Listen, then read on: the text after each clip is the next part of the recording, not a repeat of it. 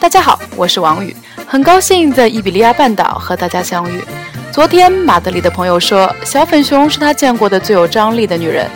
料想这是因为小粉熊既能爱上柏林，也能爱上马德里吧。初见马德里的时候，你会觉得很坑爹，因为没有蔡依林歌里唱的那种不思议，取而代之的是市中心太阳门广场上令人匪夷所思的脏乱差。据朋友说，这是因为赶上了为期一周的环卫工人大罢工。为了体验原汁原味的马德里，小粉熊特地订了老城区中心的旅馆。没想到，直到凌晨五点，这里才安静下来，逼得小粉熊准备退房走人。但是随后的事情改变了他。马德里飘雨，小粉熊睁开眼睛的时候，清冷的日光透过木质的百叶窗，缓缓地照亮临床的毛毯，在暖气的烘焙下显得颇为暧昧。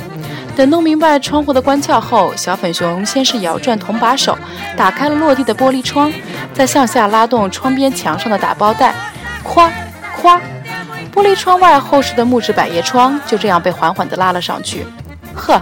这里还有一个临着丁字路口的小阳台呢，巷子对面的楼房也都是布满了间隔恰到好处的、有着落地窗的阳台，有的打开了百叶窗，有的没有，但是家家户户都有精致的小盆栽。料想在阳台上欣赏老街风景、优雅的生活着的小粉熊，在他们眼里或许也是景致吧。再出门去逛逛。主广场因为商铺里充斥着廉价的旅游商品而显得有些掉价，但是广场旁边一个铁皮房子会呼唤起你所有的欲望。它让小粉熊在第二天，即便是有人请客吃大餐的情况下，还是坚持去里面泡了一晚上。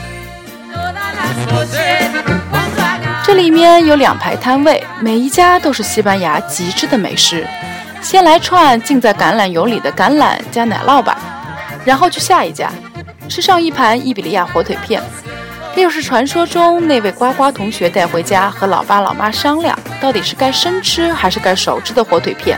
因为它已经被腌制了三到四年，所以切下来就可以直接吃，美味至极。当然了，在西班牙这样的天主教国家，吃饭的时候如果不来点红酒，简直就是对上帝的不尊敬。